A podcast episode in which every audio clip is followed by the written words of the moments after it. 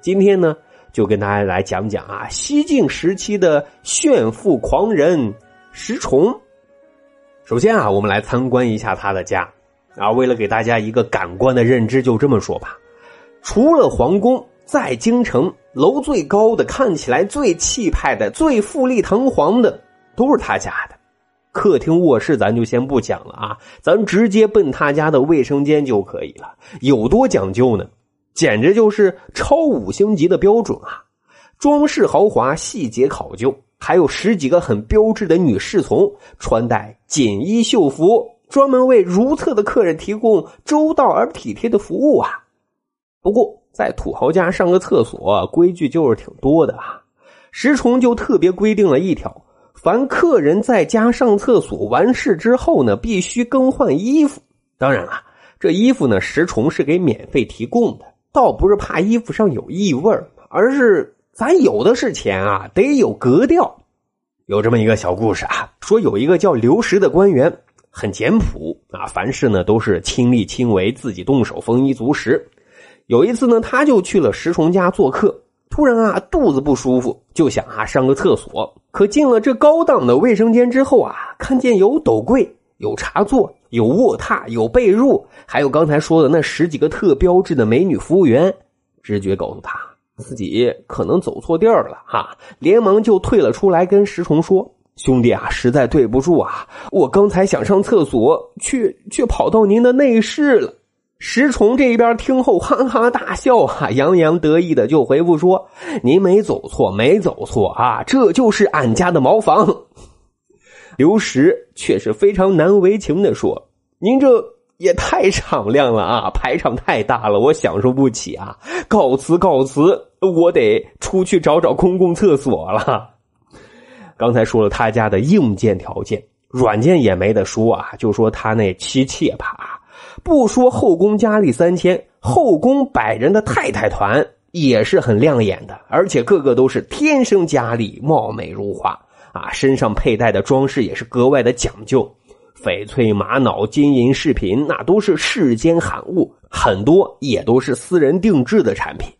另外呢，石崇对于管理自己的太太团啊很有心得啊，女生应该都清楚啊，保持完美的身材，最主要的就是控制饮食啊，因为石崇家穷的就只剩下钱了啊，所以啊。山珍海味成了太太团最大的敌人。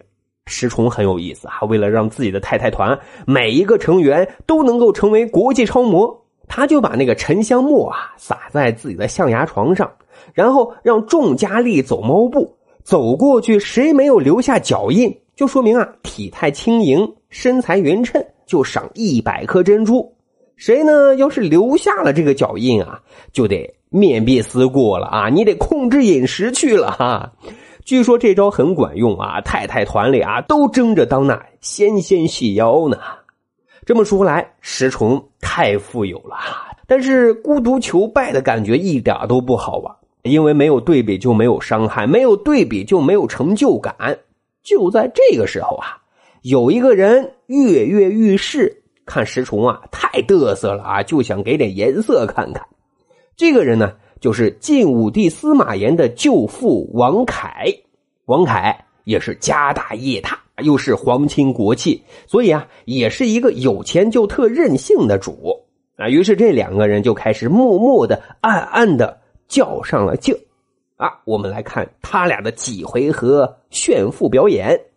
说第一回合啊，王凯吃完饭，竟然用糖水洗锅，显示自己家的糖啊。特别多，用都用不完。这边石崇听说了啊，他就用蜡烛当柴火烧，证明我家的蜡烛那都用是用不完的。嘿嘿，啊，所以说这局双方啊，应该说打了一个平局。第二回合，王凯啊做了四十里的子丝布布帐啊，就相当于屏风吧。石崇呢便做了五十里的锦绣布帐。这里的锦绣可比丝布要贵多了啊，所以很显然，这局石崇获得了胜利，总比分二比一了啊。第三回合啊，王凯呢是用赤石纸涂壁啊，什么意思呢？就是说用一种赤石啊，红色的矿物质涂抹自家的墙壁。石崇呢就用花椒面啊直接糊墙啊，花椒在当时可是非常非常贵重的，所以这局啊，石崇再次获胜，三比一。王凯很恼火啊，这也太没有面子了，看来必须出大招了。于是呢，他就去找自己的外甥晋武帝司马炎，皇宫里有什么奇异珍宝没有啊？随便拿出来，一定可以秒杀石崇。司马炎也很上心啊，为了挽回王室的颜面，就在众多的宝贝里啊，精挑细选了一棵两尺来高的珊瑚树。啊，这个珊瑚树啊，世间稀有。王凯得到这个大宝贝啊，就赶紧把石崇请过来斗宝。可是石崇来了之后啊，却撇撇嘴，然后就做了一件惊人之举，他竟然用自己随身的铁如意啊，把珊瑚树砸了个稀巴烂。嘴里还嘟囔着：“这都是些啥破玩意儿啊！”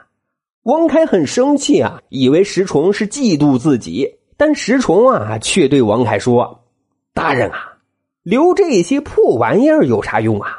兄弟送给您更好的啊！”接着就让人啊从家里搬出来好多的珊瑚树。石崇家的珊瑚树，有的高三尺，有的高四尺，而且个个都是世间精品。王凯这回彻底完败，而石崇啊，依旧是那个炫富的东方不败，很厉害吧？故事讲到这儿呢，可能就有人问了啊：石崇的财富从哪里来的呢？他家的宝贝怎么还比皇宫的多呢？就是石崇，准确的说啊，也算是一个励志哥。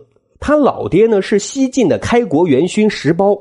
这么说来，他也算是正儿八经的官二代啊，但是他的起家全靠自己，跟老爹是半毛钱的关系都没有。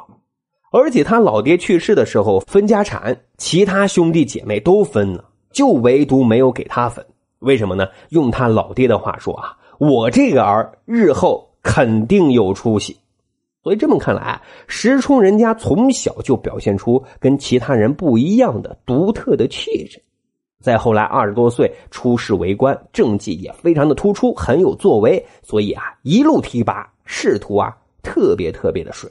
但是呢，当他官至荆州刺史的时候啊，他的整个画风就突然变了。可能人一到中年啊，就容易变得油腻一些，所以啊，他一改之前的贤良能力的这种形象，而变得特别特别的贪婪，特别特别的猥琐。啊，他的大量财富也就是在这个时期积攒起来的。怎么积攒呢？很简单，很粗暴，就是用他手中的权直接干起了黑社会强盗的生意。啊，来往的富商不把财富留下，那就把命给留下。就这样，很快就变成了大土豪。有小伙伴一定很纳闷啊，就这么肆无忌惮，难道没有人管吗？我觉得肯定是有人管的，不过。石崇人家不在乎啊，因为上头有人。石崇在官场上攀附的对象就是贾南风的亲侄子权臣贾密。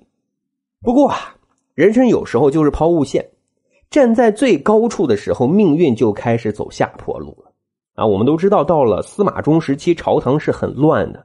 后来赵王司马伦发动政变，诛杀了贾南风，贾密也随后被杀了。因为石崇是贾密的同党，所以后来就被免职了。这也就不难猜出后来石崇最后的大结局是什么了。赵王司马伦手下有一个悍将，名叫孙秀，看中了石崇的百人娘娘团的一个姑娘，名字叫绿珠。但是这个绿珠姑娘却也正好是石崇的心头肉啊，特别特别的宠爱。孙秀呢就特想要。石崇自然是不答应的，结果孙秀呢就向赵王司马伦进谗言，最终造成石崇被杀。石崇在临死的时候恍然大悟啊，就说他们实际上不是要取我的性命，他们啊是想取我的家财呀，这就是漏富的结果呀。